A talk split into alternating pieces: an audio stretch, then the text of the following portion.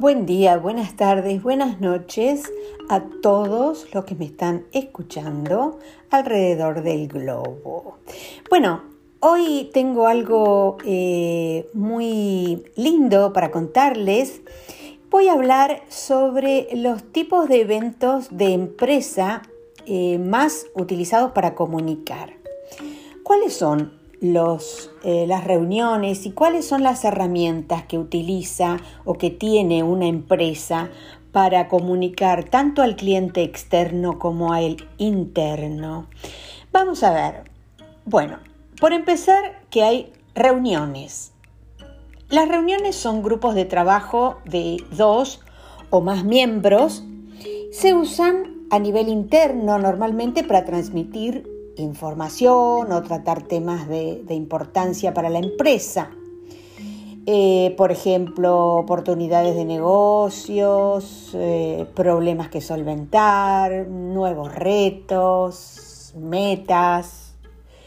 Pueden tener diferentes subtipos eh, según las personas que acudan, ¿no es cierto? por ejemplo, existen reuniones directivas, si se reúne el, consejo de administración de empresa, reuniones de equipo, donde el núcleo de un departamento o un equipo concreto de trabajo es quien, eh, quien se, reúne, eh, las juntas de accionistas, que tienen como objetivo comunicar asuntos importantes a, a los accionistas o tratar otros temas relevantes para la corporación. Además de reuniones, tenemos actividades de team building. Lo, lo, incluimos dentro de los tipos de eventos de empresa porque se realizan con los empleados de la misma, ¿no? O sea, están pensados para qué? Para fomentar valores de la cultura empresarial, como la participación, la cohesión del grupo, la importancia del trabajo en equipo y bueno, muchos más, ¿no es cierto? Eh, otras serían las conferencias, principalmente destinadas a un público externo, por supuesto, eh, son actos de reunión de profesionales de un sector eh, concreto, ¿no? Se usan para transmitir información sobre un tema concreto o para ofrecer una ponencia de un interés, ¿no es cierto? Se emplean eh, todo tipo de herramientas, es decir, eh, se usa todo para dar a conocer interesantes propuestas para el sector, eh, y son perfectas las conferencias para realizar networking entre los asistentes, ¿sí? Em, las ferias y los congresos es otra de ellas. Em, sirven para que las empresas se reúnan en un determinado lugar, que expongan los productos y los servicios. Y mm, también se emplean cuando tienen cierta periodicidad temporal para publicar las novedades, por ejemplo, ¿no? Y normalmente los eventos suelen eh, llevarse a cabo en palacios de congreso que son grandes o espacios amplios, como para poder acoger, a varios cientos de personas a la vez. Seminarios. Bueno, hablamos de unos eventos de empresas educativas que, a diferencia de las que mencioné anteriormente, están dirigidas a un público que, acude, con, acude a estas citas para formarse en un aspecto relacionado con los productos y los servicios, ¿no? Se puede incluir, por ejemplo, acá workshops, ¿no? Para solucionar dudas que, vayan apareciendo. Eh, son muy lindos los seminarios. Otra eh, podría llegar a ser las ruedas de prensa, también son considerados como un evento importante de comunicación. Están dirigidos expresamente, por supuesto, a los medios de comunicación.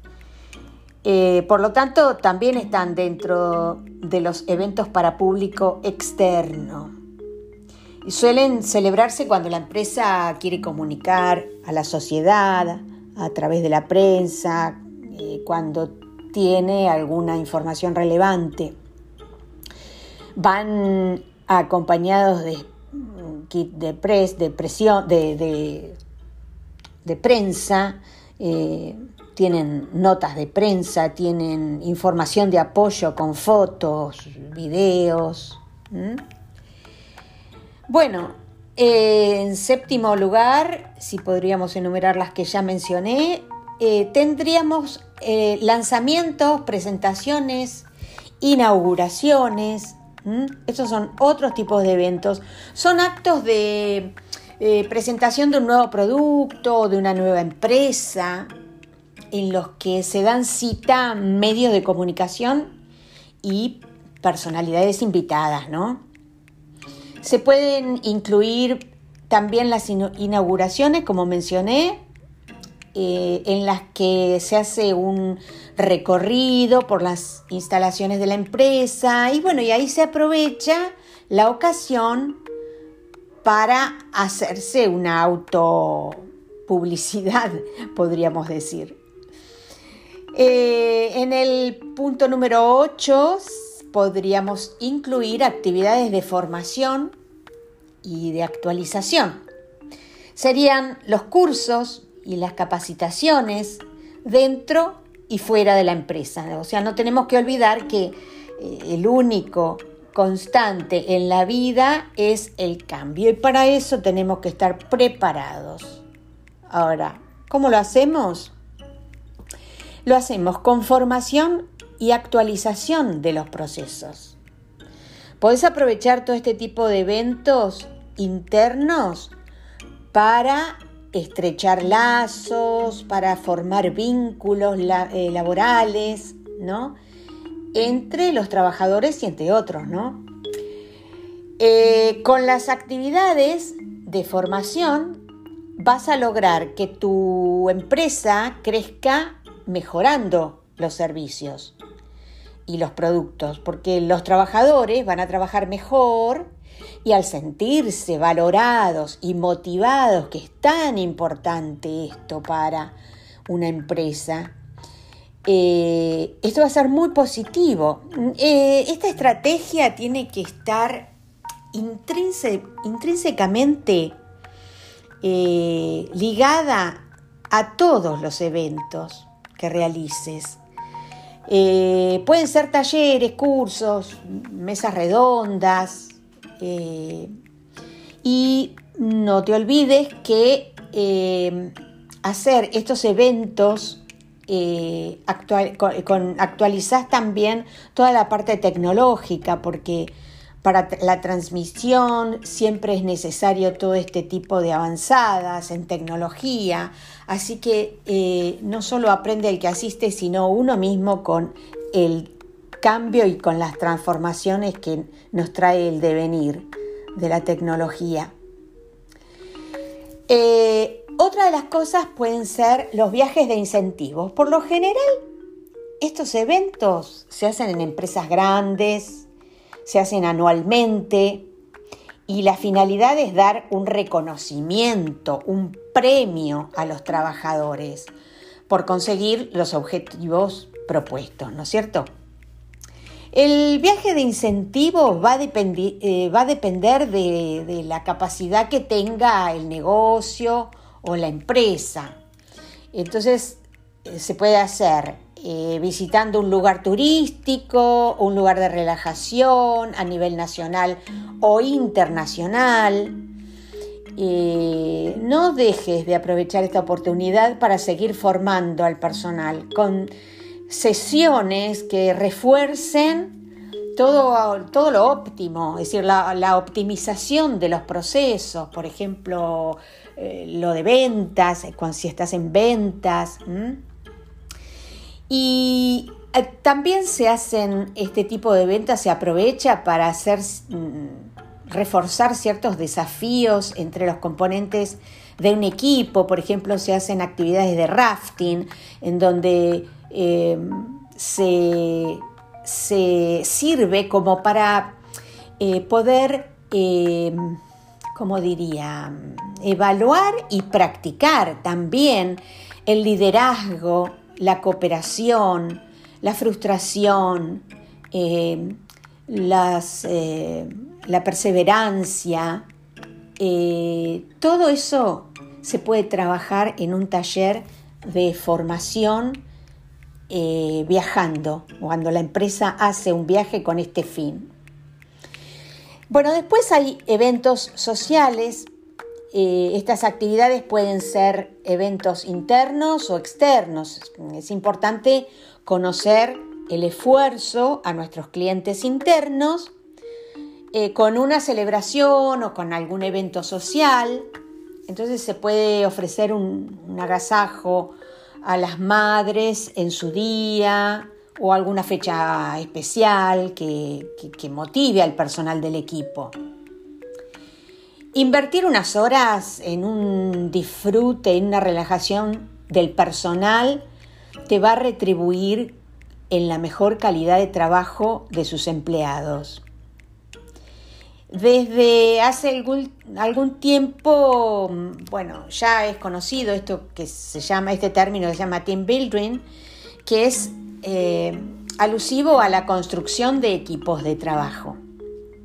En este sentido se realizan diversos eventos de toda índole, eh, unos más creativos que otros, pero eh, considerados estratégicamente para mejorar las fortalezas, para eliminar las debilidades de nuestro equipo de trabajo.